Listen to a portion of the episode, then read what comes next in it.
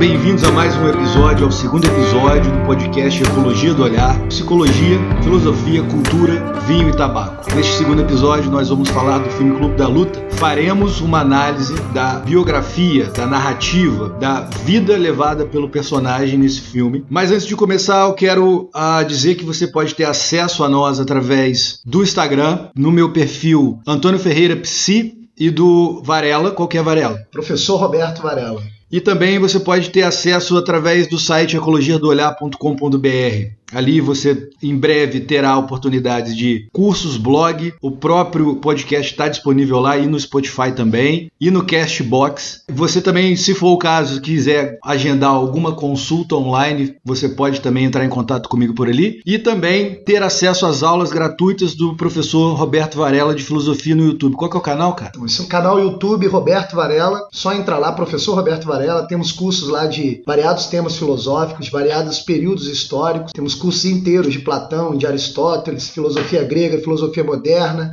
filosofia medieval. Então é só chegar lá, acessar aulas completas, cursos completos, completamente gratuitos. Isso aí. Então, dando início ao nosso tema, né, nós vamos fazer a análise aqui da vida do Tyler Durden. Não sei se você já assistiu o Clube da Luta. O Clube da Luta é um filme de 1999. É, o livro, primeiro, né, que deu origem ao filme, foi escrito pelo Chuck Palahniuk. E eu esqueci de falar também, hoje nós temos aqui a presença coadjuvante.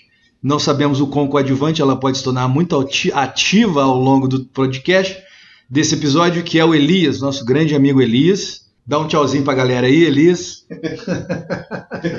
e uh, vamos lá, né? Então, a sinopse do filme é a seguinte: há um homem deprimido que sofre de insônia, conhece um estranho vendedor chamado Tyler Durden e se vê morando em uma casa suja depois que seu perfeito apartamento é destruído. A dupla forma um clube com regras rígidas onde homens lutam. A parceria perfeita é comprometida quando uma mulher, Marla, atrai a atenção de Tyler. Bem, eu não sei se você já viu, nós fatalmente aqui, inevitavelmente, daremos um spoiler, mas isso não quer dizer que você não possa depois assistir o filme. Né? Inclusive, pode a ampliar bastante a sua percepção do que se passa com o personagem, porque a nossa ideia aqui é tentar e o máximo que nós pudermos no aprofundamento mesmo do que uh, o personagem vive, né?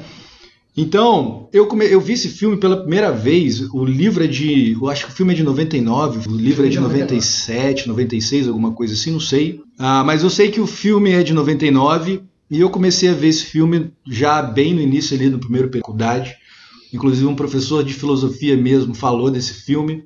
E eu fui procurar, comprei o DVD e vi esse filme várias vezes. E com um amigo grande Gil, talvez ele escute isso aqui, nós conversávamos muito por, um, por uma perspectiva freudiana, ora nietzschiana, daquilo que o filme falava né, e apresentava ali do, do, conflito, da crise que o personagem, que o Tyler vive. Então, ah, depois de tanto tempo, né, tendo assistido esse filme e assistido ele muitas vezes e olhado vários detalhes desse filme, nós retornamos esse filme com uma, uma intenção pessoal. É, num primeiro momento, quando eu comecei a ouvir o filme de novo, eu estava pensando um pouco numa crise da masculinidade, porque o filme sugere isso. Mas para o clube, pro podcast, ao rever o Clube da Luta, eu vi alguma coisa que estava faltando na minha percepção ali. Eu consegui identificar uns problemas que vai além até do próprio problema da masculinidade, inclusive, enfim, embora exista ali uma temática, tanto que tanto que em algum momento algo propriamente masculino, né, quando ele frequenta o grupo de câncer no testículo, já coloca um pouco esse problema. Então, eu escolhi esse filme justamente porque estava fresco na minha, minha, memória e é um tema que, revendo, achei super importante pelo próprio primeiro episódio que nós fizemos, né, falando das narrativas que vai do lodo, as narrativas da vida humana que tem essa escala, né, do lodo ao céu. Então, o Tyler ele se encaixa bem aí. Quando é que você viu esse filme pela primeira vez? Eu vi no auge ali da adolescência tardia, ainda na faculdade, né, vivendo ali, experimentando a faculdade ainda de maneira intensa, né? É, eu como muitos brasileiros aí, o brasileiro médio, é aquele que demorou a sair da casa dos pais, que pensava que o máximo de revolta que você poderia alcançar é cortar o, umbilical, cortar o cordão umbilical com os pais até a página 3. Né? A gente não quer cortar financeiramente, mas a gente quer cortar para curtir a liberdade da bagunça, da loucura, da zoeira. E eu assisti esse filme nesse auge aí. Então é óbvio que o filme veio coroar né, tudo aquilo que eu estava percebendo. Cheio de, de literatura, poesia marginal, né, filosofia pós-moderna na cabeça, esse filme veio como uma bomba. Uma experiência ali com uma arte pop de maneira bem direta. E eu falei, porra, o que esse cara aí tá falando é o que tá acontecendo mesmo, é isso aí.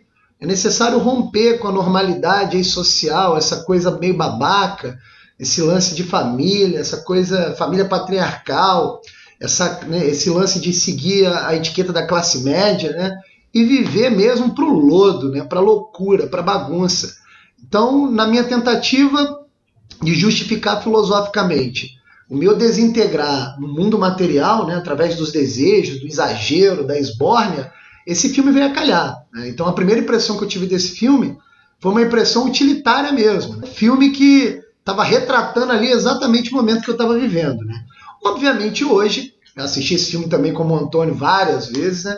E obviamente, assistindo esse filme hoje, a interpretação é outra. A gente ali continua percebendo uma tentativa, né, é, de superação da frustração da vida moderna, da vida burguesa, né, da vida comum. Né? No entanto, hoje, enxergando melhor o filme, a gente percebe que a saída proposta pelo personagem principal nem é a melhor saída. Né? Mas isso é, é, obviamente é uma visão crítica que eu tenho hoje. O filme continua espetacular.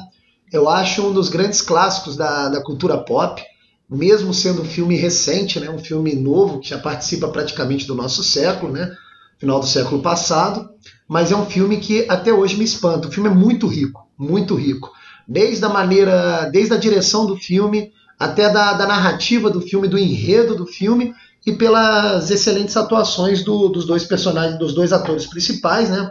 Que é o Edward o, Norton e o, e o, Brad Pitt. Brad Pitt que, e a Marla é a. É, uma outra atriz que foi sensacional, que chama bastante atenção a atuação desses atores. Então o filme é espetacular nesse sentido. Eu não li o livro, devo confessar isso, não fiz o dever de casa como o Antônio fez, mas o filme já consegue mostrar a densidade da narrativa. É espetacular o filme porque é válido lembrar o seguinte: é, você consegue fazer uma interpretação do filme em várias camadas. Por exemplo, uma pessoa desavisada, um espectador desavisado, pode levantar como tese principal do filme uma crítica né, ao consumismo. Tem crítica ao consumismo ali? É óbvio que tem. Mas essa é apenas a primeira interpretação que você tem do filme, que é bem interessante também. A crítica à vida burguesa, né? Eu, por exemplo, eu tenho uma experiência lá dentro de casa que é minha irmã. Pô. Minha irmã teve uma vida burguesa assim padrão. Então, quando tinha festa lá em casa dela, aniversário dela, era um negócio esquisitíssimo. Todo mundo na pose, todo mundo fazendo pose para tudo, né? E quando era a minha festa, era o extremo oposto, né? Era a loucura total. Era a loucura total oposta, que fazia, fazia minha irmã ter aquela cara de nojo. Né? Então, esse filme retrata bem isso. Porque realmente, porra, a prisão de uma família de classe média é um negócio pavoroso, né? Tudo é pose, tudo é aparência, né? Então a gente fica ali cavucando naquela aparência para ver se acha algo essencial, né? Então a primeira interpretação do filme, apesar dela ser a mais superficial possível, ela também é válida, né? É uma crítica ao modelo de vida é, que é reconhecido hoje no mundo moderno como um modelo de vida de sucesso, né? Tanto é que o personagem principal ele tem um bom emprego, ele ganha um bom salário, ele tem o respeito dos seus colegas de trabalho. Trabalha numa é boa empresa. Trabalha numa boa uma empresa, grande empresa. Uma grande empresa nesse sentido. E, no entanto, ele, aquilo ali já vai incomodando ele. Ele já começa a raciocinar como coisas e começa a fazer uma relação com o seu trabalho com coisas pequenas. Isso também achei muito interessante. A todo momento usa uma analogia de coisas pequenas e, e volúveis, comparando ao seu serviço. Por exemplo, ele viaja muito de avião.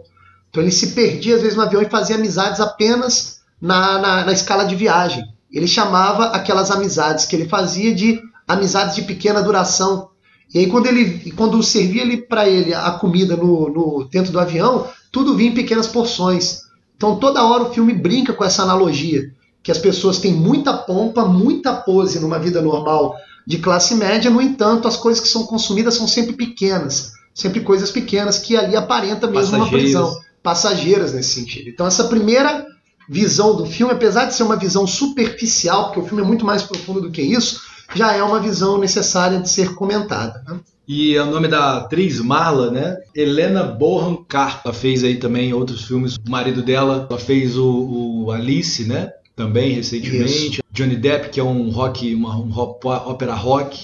Ela tem, ela, ela tem um perfil, como atriz, na minha opinião, ela tem um perfil de de gótico, de assim, gótico. Tanto é que até nesse filme continua a mesma coisa. É. Ela parece um conto de fada ali perdido, né? Exato. Um negócio meio sombrio, um cinza. Anti... Ela sempre tá cinza. Isso, é quase um anti-conto de fada, né, isso, nesse sentido. Isso. Então, para que a gente tenha uma pequena cronologia aqui da, da narrativa do próprio filme, o Tyler, que na verdade, ele, num primeiro momento, ele não tem um nome, ele começa, o filme começa falando da insônia.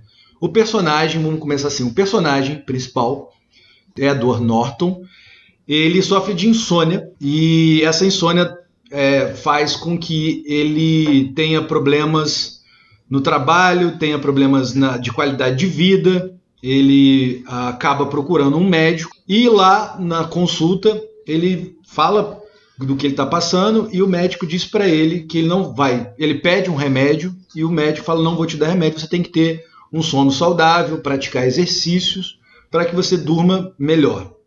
E ele quer ali as pílulas, né? E o, ele chega e fala pro médico assim: pô, mas eu tô sofrendo. E daí todo o, o, desencadeamento do filme começa porque o médico responde para ele assim: sofrimento? Você não sabe o que é sofrimento. Vai então lá numa igreja presbiteriana, no grupo é, de Homens Unidos, alguma coisa assim, que é na verdade homens que têm câncer no testículo. Então já começa essa riqueza simbólica, né? É um homem que está numa situação, é, numa circunstância no trabalho que, embora seja bom reconhecimento social, o, a pessoa está se tá sentindo preso naquele tipo ela de está presa porque, enfim, ele faz um trabalho que não é muito justo, não é muito honesto, porque ele tem que dar laudos de seguro para acidentes causados pelas empresas por uma má é, é, é, é uma má montagem dos carros, então as pessoas morrem por responsabilidade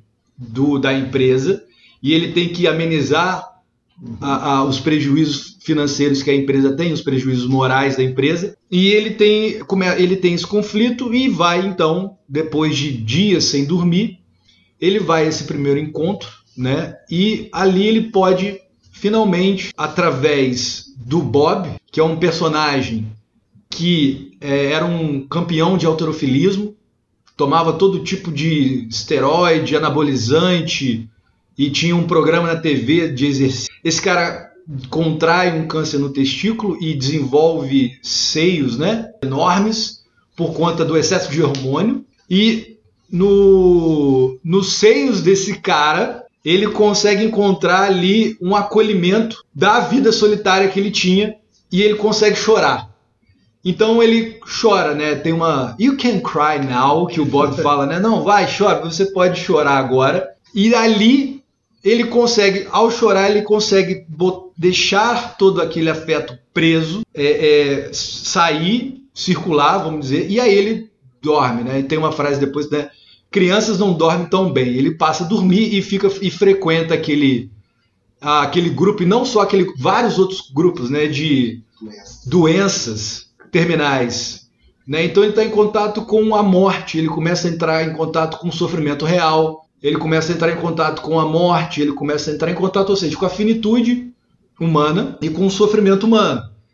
E ele vai, enfim, parasitas do, do cérebro, é, é, uma série de cânceres mais variados e, e, e doenças graves. E até que um determinado momento, depois de dois anos ele frequentando esses grupos, a Marla aparece no próprio uh, grupo de homens com, é, com câncer no testículo. E isso faz com que a mentira dele seja revelada, né? Ele fala assim, sua falsária, a mentira dela revela a minha mentira. Porque ele não tinha câncer no testículo, ele simplesmente ia ali e em algum momento ele fala, né? Se você não fala nada, as pessoas acham que você está muito mal então elas te acolhem, elas te ouvem, elas falam sem ah, elas te escutam sem esperar a hora, a, a, a, hora delas falarem, elas têm um- um- uma atenção mais sincera para que, enfim, a dor do outro seja recebida. Eles falam disso em algum momento e isso perturba o, o, o, o Edward Norton, vamos dizer, o ator, né, o, person- o o personagem do ator Edward Norton, porque ele não consegue mais chorar e não conseguindo mais chorar, ele não consegue mais dormir.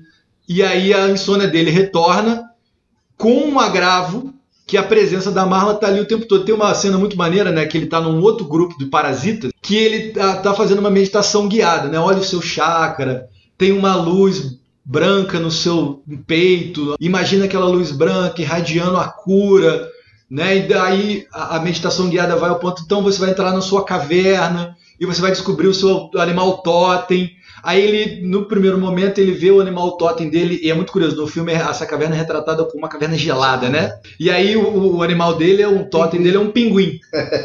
E aí esse- esses símbolos, eles podem, a gente poderia explorar, não sei se... Sim.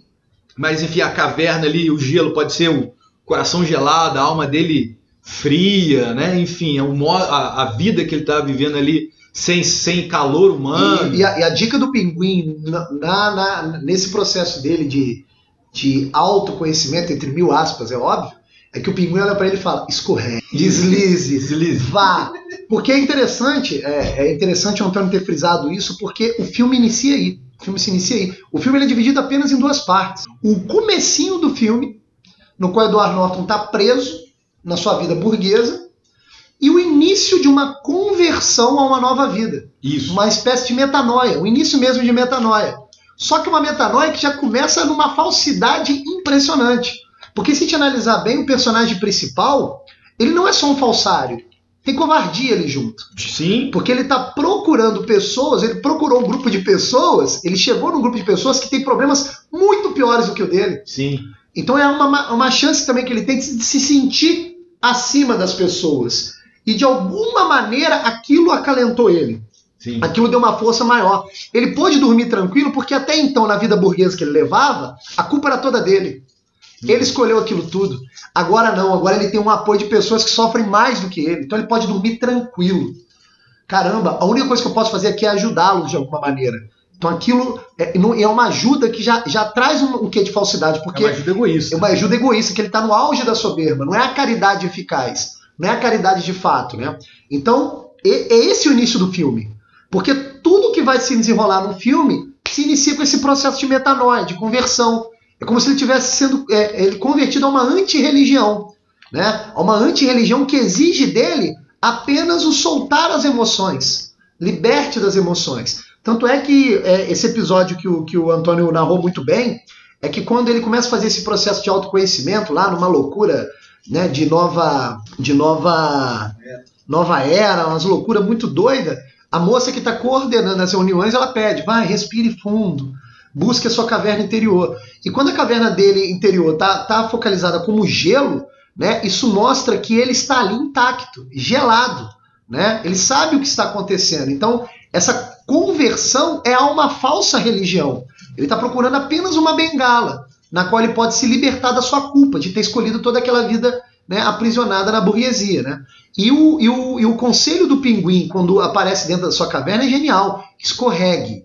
Escorregue. Ou seja, tem mais, tem, tem coisas para além disso que você está vivendo agora. Se deixe levar, porque você vai ver que isso daqui é muito bom. Então há uma promessa, há uma promessa né, desse, desse processo de autoconhecimento dessa falsa religião. Essa falsa religião está prometendo para ele. Se deixe levar, viva pelo momento, aproveite, né, experimente. Né? E é ali que começa o filme de verdade, né, Antônio? Sim, e essa, essa falsa religião, na, num primeiro momento, ela, na verdade, ela é, através desse contato com a finitude, a forma que os seres humanos encontram para tentar lidar com o fato que elas estão próximas de morrer e também lidar com o sofrimento delas. Só que o personagem, ah, e no livro isso se destaca mais do que no filme, ele está o tempo inteiro se referindo a símbolos transcendentes. Sim, sempre. Ele, tá, ele começa a fazer haikais, né? Porque ele agora ele é um- uma pessoa iluminada. Isso depois que ele Isso. tem a primeira luta com o, o Tyler, né? Que é o personagem do Brad Pitt. A partir dali, a partir dali, essa tentativa de encontrar uma conversão ou uma metanoia começa de fato. Ué, tanto é que o primeiro símbolo de que ele percebe, fala assim, caramba, eu gostei desse negócio aqui, é quando ele chora né, no peito do Bob, quando ele tira o rosto, as lágrimas formaram ali o formato do seu rosto, fazendo uma clara alusão invertida do santo sudário, né, que é um símbolo caríssimo à Igreja Católica. Então percebe que quando ele olhou a imagem dele ali refletida, molhada na camisa do outro personagem do Bob, lá que tinha as, os, os, os, seios artificiais, ele bate o olho naquilo e fala assim: caramba, isso daqui tá. Ó, há algo aqui. Ele reconhece naquele símbolo uma possibilidade de salvação. Né? Então, o, filme, nesse início dessa metanoia, essa falsa religião, podemos botar assim entre aspas, é, é já é enriquecedora por conta dos símbolos.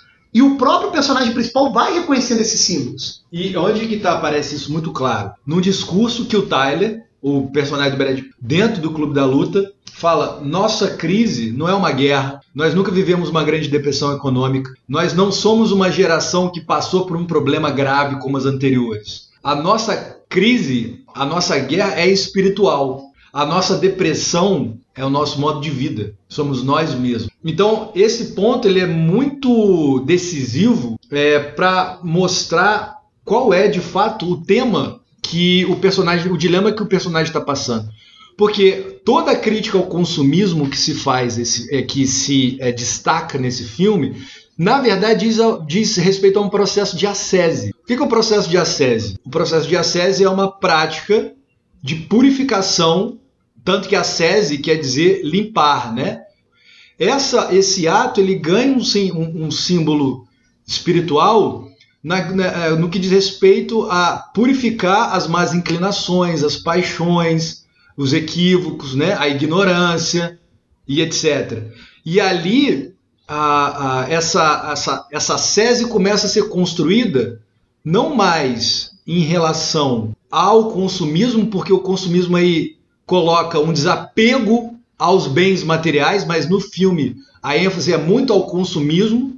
No filme parece que o objetivo dele é destruir o sistema financeiro, mas no livro você vê que na primeira, nas primeiras páginas o objetivo não é destruir o sistema financeiro. O objetivo é, é demolir um prédio para que esse prédio caia em cima de um museu. O objetivo não é destruir o sistema financeiro, o objetivo é destruir a memória. Então, se você vê todos os símbolos, a sese dele é baseada não mais no autoperfeiçoamento. Ele, autoperfeiçoamento não é nada, é autodestruição. Porque ele está tentando, de algum modo, se livrar de algo, né? porque senão talvez não seja muito compreensível o que, que a gente está falando de anti-religião. Ele está tentando se livrar de alguma coisa, ele está tentando se livrar de um estilo de vida. Anos construindo um apartamento como todo mundo quer, Aí tem aquela cena, né, que ele tá sentado na privada escolhendo os móveis, os catálogos, os, é. o, vendo o catálogo, tudo aquilo, toda a mobília do apartamento. E ele fala: antigamente nós vimos pornografia, hoje nós compramos é, é, em catálogo. Em catálogo. É. Então isso já mostra essa, essa, essa mudança de um modo de vida sem sentido. No final das contas, o que ele está sofrendo ali é de uma falta de sentido na vida. A, a, a, vida burguesa, a compra das, da, de, de, de, de, bens materiais, um bom apartamento, um bom emprego, tudo isso não está trazendo para ele a experiência que ele está vivo. Não está trazendo para ele uma vida é, é, é, realizada. É Embora ele tenha tudo. Tanto é que a insônia é provocada por isso. Ele está insônia porque, pô, o que, que eu estou fazendo?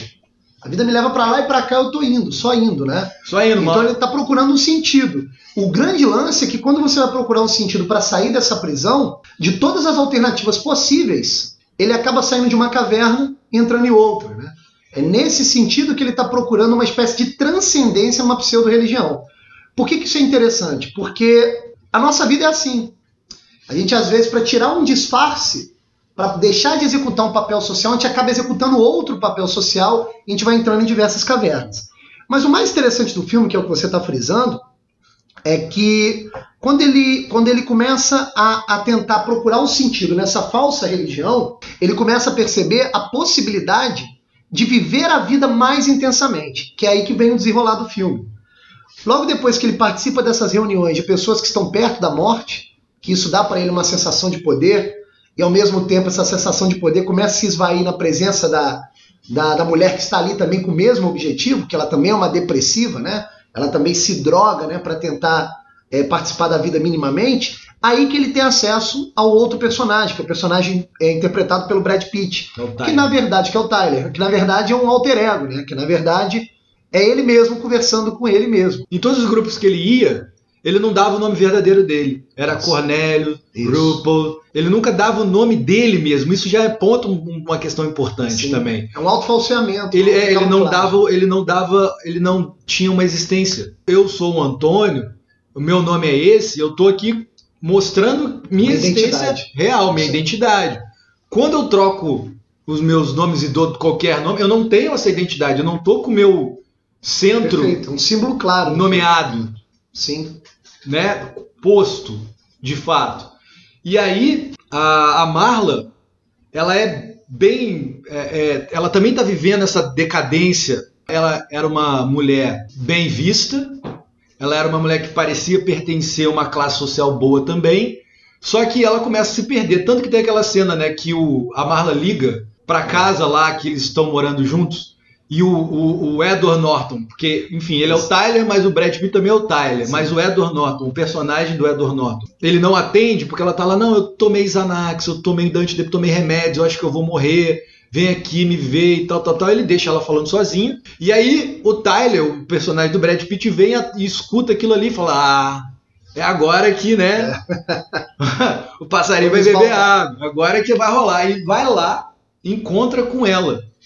Só que até esse momento a gente não sabe, a gente não sabe que os dois personagens É, na é verdade é uma pessoa só. Para a princípio o desenvolvimento da história, até eles se encontrarem no avião pela primeira vez e aí depois o apartamento dele explodir e aí depois que o apartamento dele explode ele liga e fala assim, pô, vou ligar para quem? Primeiro ele liga para Marla, porque ele pega o telefone dela lá Isso. atrás Isso. para, é, se for necessário, falar com ela para trocar os dias. Porque eles combinam. Chega uma hora que fala: Não, cara, para de vir nos mesmos horários que eu. O, o câncer no testículo é meu. Né? Ela, ela dá uma zoada, ela fala assim: é, Que bom, porque ainda você pelo menos ainda tem os seus, né? Dá uma, dá uma zoada nele. E aí ele fala, eles trocam, então você vai ficar com câncer tal, câncer tal, eu fico com aquele, eu fico com aquele outro. E eles trocam o telefone para, se for o caso, precisar trocar os dias, porque eles combinam os dias. Então ele fica dois dias do mês com testículo, ela fica dois dias do mês com testículo, porque ela não queria ceder. Depois, adiante, ele pega esse telefone dela, liga para ela, ela atende e ele não fala nada. Aí ele pega o cartãozinho de, sab... eh, de, de vendedor de sabão que o Tyler dá para ele no avião e eles têm um encontro muito curioso ali, né? Porque o Tyler ele é meio debochado, ele é meio Isso. irônico, bem Mas- sarcástico. Mas ele sempre tá acima, né? Tá. Ele tá sempre acima da narrativa. É, O personagem do Brad Pitt, ele sempre sabe o que está fazendo. isso. Isso é interessante também. Sim. Porque quando ele começa a procurar o personagem principal ajuda nessa falsa religião, há de novo um segundo momento da metanoia. Ele se aprofunda mesmo na saída daquela vida burguesa medíocre que ele levava, quando ele começa a alimentar esse outro personagem dentro da sua própria pessoa. É, quando ele explode o apartamento, né? Quando ele explode o Começa ali. apartamento, fala, ele que explodi meu apartamento, quer saber, acabou, velho. É, Acabou com essa porra. Agora é uma mudança radical. é. Agora eu vou viver conforme a minha liberdade, conforme os meus desejos. Então, o, o processo de conversão, apesar de ter começado no momento de busca de, uma falsa, de um falso conforto, ele se desenrola, se- ele se desenrola no segundo processo de metanoia, num aprofundamento em rituais muito mais fortes. né? Se os primeiros rituais são apenas simbólicos, de apoio, no qual ele se sente superior às outras pessoas, agora no segundo ritual de, de iniciação, nesse segundo processo de metanoia, agora ele encontrou com um outro eu dele que é muito superior à narrativa da sua Isso. própria vida. Exatamente. É alguém que sabe exatamente o que está É um fazendo, cara que tem disposição. que tem disposição para fazer o que quer. Ele tem conhecimentos úteis, né? Porque é um Isso. cara meio escoteiro É, tudo, sabe de tudo. terrorista, Tudo assim. pra- é, exatamente. Pô, fabrica, fabrica bomba. Você fala, falando É, do ser humano que dá outros tipos de É, que é o que ele vende o sabão, né? É, exatamente. aquilo é sensacional. Porque aí O começa. primeiro passo da metanoia é com a formação do Clube da Luta. Ele Isso. liga pro cara, fala, ah, pô, aconteceu tal coisa, a gente pode se encontrar, eles vão pro bar beber. Isso. E ali começa essa primeira crítica ao estilo de vida que ele levava. O Tyler ele se Ele fala assim: você tá se lamentando, você perdeu o apartamento, você tá se lamentando, você tá livre. É, sabe o que é um edredom, né? Fala de marcas, né? De você ter na sua cueca o nome de um homem. E aí começa a falar de várias marcas famosas. E ele fala assim: olha, esse é só meu ponto de vista. Mas você vê que tem um desnível ali. O Tyler é todo Tem. desmiudinho. Isso. O, o Edward Norton todo, todo E o raquítico, Brad Pitt se posicionando. todo fortão, bonitão, louro, forte pra caramba. Até meio brega, vestimento é brega, Vestimento- pra mostrar que não tá ligando. Isso, nada. qualquer, ele cata a roupa, qualquer combinação, uma calça de moletom com a jaqueta de couro vermelha, Um óculos um escuro óculos vermelho. muito doido, vermelho. Então, nesse primeiro encontro que eles têm, ali, o, a, a pessoa, vamos dizer assim, do personagem, do Tyler, né, tá começando a colocar para ele mesmo essa confronto. ruptura, esse confronto. E aí a primeira parte é o quê? E é muito interessante porque tem uma questão masculina aí. Porque eles saem do bar, começam a conversar, e aí tem aquela cena, né? Ah, ah, eu quando meu, meu apartamento explodiu e tal, ele. Tá, cara, pede, Pede aí, logo." Pede logo. Não bastou você Você é um tomar. bosta, né? É, três chopp não é o suficiente, pede logo. Ah, mas eu posso ficar então na sua casa? Aham. Né, Assim, muito morado. E aí eles estão ali fora, eles saem do bar e falam: então olha o seguinte, eu vou te pedir uma coisa. Aí ele, o que que é? Me dá uma porrada mais forte que você conseguir. Aí ele, pô, cara, por que tal? Você nunca brigou? No livro esse diálogo é um pouco mais longo. Você nunca brigou? Não, nunca briguei. Aí o Tyler responde: Ah, mas quantos medos a gente poderia superar se a gente simplesmente é, brigasse? E aí o. Me bate aí, dá uma porrada. Ele vai dar um tapinha, né, assim, de mulher, assim, na pé da orelha dele. Machuca a orelha, Vai, vai, fala, pô, você me bateu na, na orelha e tal. Ele levanta e dá um no soco estômago. no estômago dele. E aí eles começam a brigar. Essa primeira briga é esse confronto com a covardia dele. Isso, perfeito. É ele tentando confrontar essa covardia. E com toda a herança de politicamente correto que ele ainda herdava, né? Porque ele fala assim, porra, pede logo, porra. Você não quer ir lá, você não veio aqui pra pedir, não sei o quê. Ele tá lá cheio de dedos ainda, né? A questão de tá, ainda tá limpo, né? Ou seja, como você bem disse, é, é o início ali do segundo momento de metanoia. Porque ele tá entrando em conflito com um eu antigo para vestir um eu novo. Isso. Então ali há a morte do eu antigo para a entrada de um Ele eu tá novo. querendo que seu antigo morra. Em suma, o filme inteiro é essa luta. É essa luta. É essa luta. É essa luta. E o fim do filme, é, quando ele consegue se libertar finalmente, quando ele consegue reintegrar esses fragmentos nele mesmo, ah, ele fala uma coisa que é muito interessante. Que o Tyler fala para ele assim: Você é responsável por tudo isso? Ele, eu sei, eu sou responsável. Ali, Ali cai a ficha. ali a ficha dele cai. Ali que ele se aposta da, da, da identidade dele mesmo. Agora eu sei quem eu sou, descobri. Isso, porque a responsabilidade é aquilo que nos traz para o nosso centro como pessoa, da nossa vontade, da nossa inteligência, dos nossos atos, das consequências dos nossos atos. Coisa que ele negou durante todo o filme. Exatamente. Mas enfim, voltando para essa etapa né, da, da, da, da, luta, porque tem três ritos que ele passa. O primeiro rito é essa briga e montar o clube. Perfeito. Né? Então, dali, quando ele começa, quando ele monta o clube da luta e eles começam a frequentar aquilo ali, ele para de frequentar todos os outros grupos de Isso. câncer, de doença, Porque ele disso, de viu aquilo que outro. é- é- essa nova religião é- superior à outra. Isso. Essa nova religião é superior a outra. Porque essa nova religião, ele não precisa fingir que é superior a todo mundo. Agora ele de fato vai extravasar a sua animalidade. Não é mais um choro na bunda. Agora é animalidade. Eu vou aqui brigar com todo mundo, cair na porrada com todo mundo e extravasar tudo que eu sinto. Exato, que é o que ele não conseguia, né? E o grupo ainda é secreto. Ainda mantém essa questão da secretude, né? Isso. que tem um quê de, de esoterismo, de gnose, né? De iniciação, tem as regras do Clube da Luta, Tem. regras muito rígidas, extremamente rígidas, que também mostra aí uma analogia com as verdadeiras e grandes religiões, né? Em suma, parece que o filme inteiro ele vai contando uma narrativa na qual o personagem principal está buscando uma transcendência, um novo sentido de vida, entre mil aspas, porque na verdade não é sentido de vida nenhum, está procurando um novo sentido de vida no caminho oposto dito das verdadeiras religiões.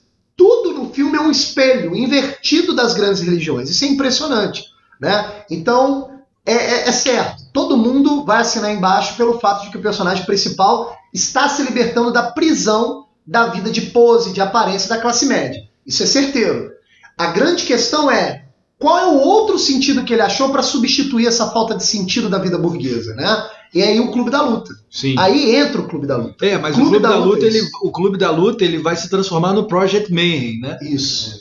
Que é a, que vai ficando mais claro ainda que ele tá montando uma espécie de religião. Porque ele é o líder daquilo tudo. Isso, perfeito. E ele monta as coisas de uma forma tão perfeita que qualquer tentativa dele mesmo escapar daquilo já é Isso. É- Ele monta a própria, a própria nova prisão. isso, já é posto para os membros de Exatamente. um modo que o cara fala: "Não, você falou que ia fazer isso. Isso. Não, você falou que ia falar isso". Então, o- os caras que é, é, o, o- da, que eram da polícia, que deveriam é, é, denunciá-lo e prendê-lo, estão dentro do Project Mayhem Isso aí. e dão continuidade ao projeto.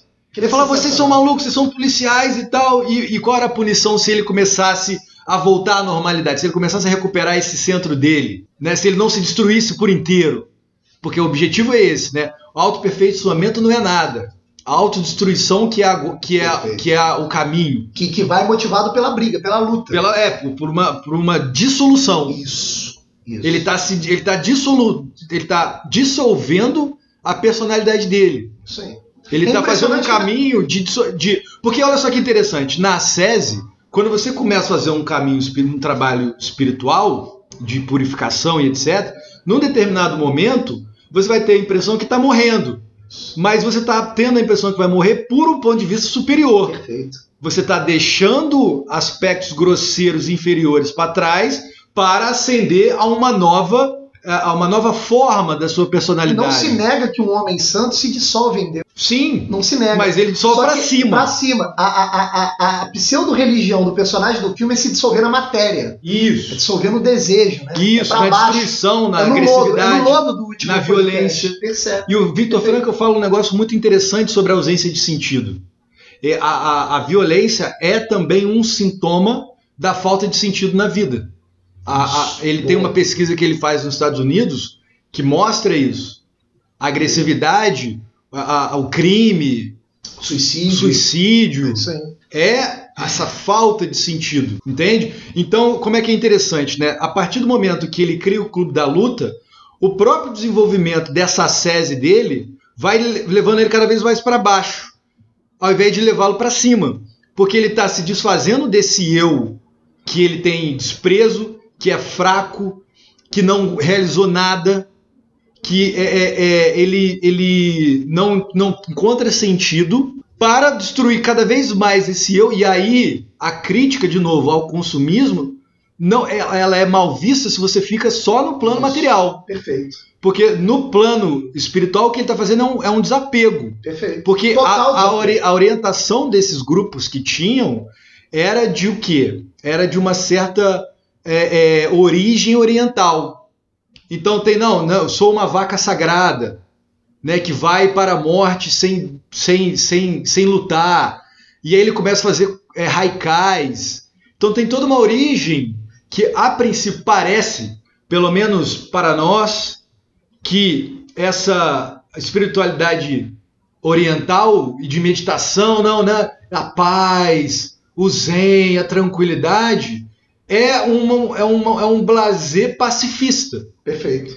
que não é, Exato. porque também impõe é. para aqueles praticantes essa luta com as suas dimensões mais baixas para ascender, Exatamente. não é para dissolver. Tanto que o próprio Siddhartha, antes dele se iluminar e se transformar no Buda, o que, que ele está fazendo? Uma ascese radical de não comer, não beber, é, de, de passar fome, de ficar raquítico, é, cadavérico, esquelético, ao ponto de um dia ele está lá naquela, naquela situação quase morrendo, ele vê um barco passar perto do rio que ele estava debaixo da árvore bode, e aí ele escuta o pai falar pro filho assim: o filho tá tocando uma citara, cítara, enfim. Aí o pai fala assim: olha, não estique tanto, porque senão arrebenta, e nem afrouxe tanto, porque senão não toca. Naquela hora, depois de ter passado por vários ensinamentos, por vários mestres, ele vê que o que ele estava fazendo de abdicar completamente da matéria era vaidade. E aí, por acaso ou não, uma mulher tá passando na floresta, vê aquele ser esquelético e acha que ele é um fantasma.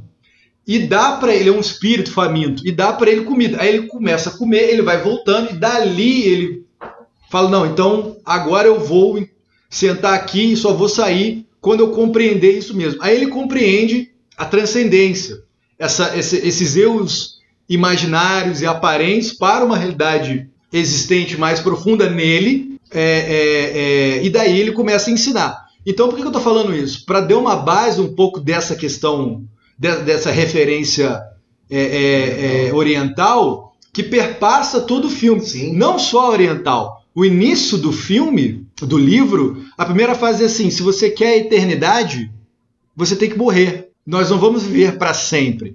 E aí tem essa referência da é Verônica, não é? Que enxuga a- os- o, o- o- que o Cristo seca o seu suor e suas lágrimas e Sim. seu sangue na, na, na, na- na roupa de uma mulher. Enfim, aquela passagem da crucificação, né? Que ele vai lá e limpa e fica o rosto dele é, preso na, na, na, na roupa. Dá uma, e pode, a gente pode fazer- associar isso também ao Santo Sudário Também. no final das contas.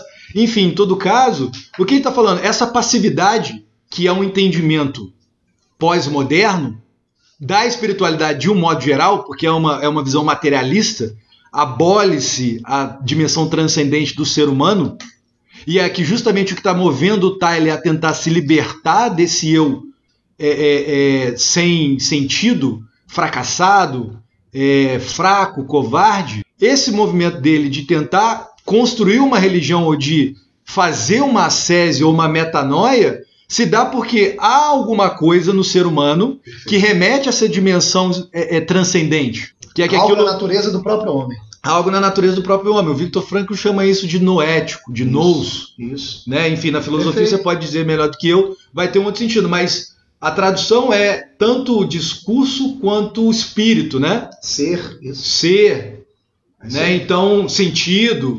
Agora, o que é interessante é que no início dessa religião que ele está fundando, que é o próprio. Ele já se sente superior, o próprio Edward Norton. Estou falando do personagem do Brad Pitt, olha que interessante.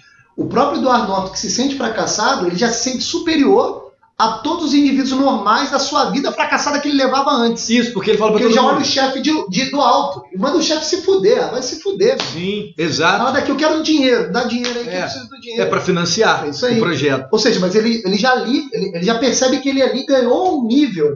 Ele percebeu uma utilidade nessa nova religião. É, pelo menos ali, a isso, isso acontece muito também quando, nós- quando no início de conversão, da conversão de qualquer indivíduo até uma verdadeira religião.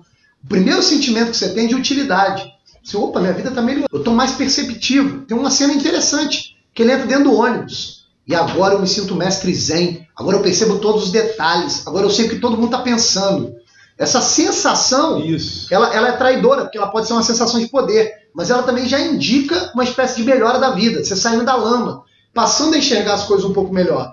Então o fato dele estar querendo é, se dissolver na matéria pelos próprios desejos já faz dele mais forte do que aquela vida antiga burguesa que ele levava, que era mais aprisionada ainda. Sim, porque é preciso, é como ele fala, né? É preciso atingir o fundo do poço. É preciso atingir o Se fundo você do não poço. atinge, atinge o fundo do poço, a transformação completa não acontece. Exatamente. Tanto que quando ele entra no ônibus, ele tá olhando as marcas. De novo, é uma referência muito Mas material. agora ele está ali. olhando de cima. É, falou, não, que nós não precisamos Olha disso. lá, olha lá, agora eu estou entendendo isso daí. É, ó, as marcas ali que eu usava da Calvin Klein e do não É. sei o que, da Armani, É. né? Não sei o que, ah, eu não preciso ser escravo disso. Ele tá se libertando Isso. desse desejo de ter essas coisas. Mas tem aquela pontada de, de soberba de, Claro. de- da- do primeiro sentimento de poder, né? Claro, exato, ele tipo de começa a ter mais poder. Isso. Porque afinal de contas ele é o líder do Clube da Luta, ele é o Exatamente. fundador dela. Isso aí. E aí é muito curioso porque tem um conflito entre ele e ele mesmo. Parece eu mesmo, Irene, mas não é não, é, É. Tyler e ele mesmo, né?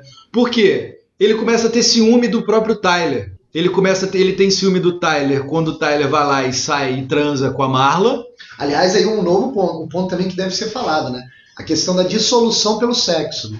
Eles, eles têm uma relação sexual selvagem por vários dias seguidos, de maneira repetida. É, o alter ego dele transa Não, muito. alter ego. Então, ali, é o, pra- o prazer irremediado, né? Isso. que também é uma questão bem contemporânea. E aí como é que a, a Marla ela, é ela é uma anti é, de fada? Porque ela fala antes a- a- os, casa, é, é, os casais se encontravam e perdiam sapatos, algo assim. Hoje a jo- Joga-se as camisinhas fora, né? É sensacional aquilo. E o maneiro, mas o maneiro é que na história toda a Marla é mais ingênua. Sim.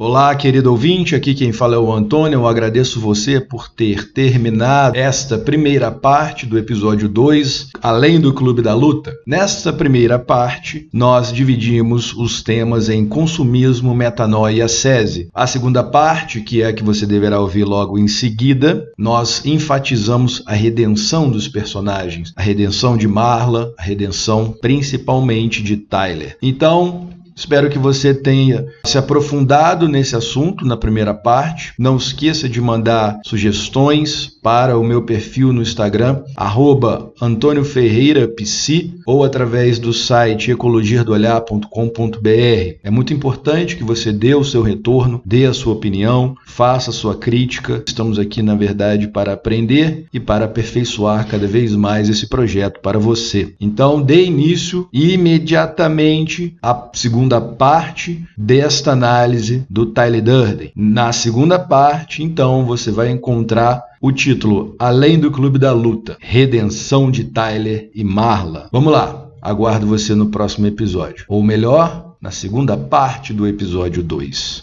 Até já.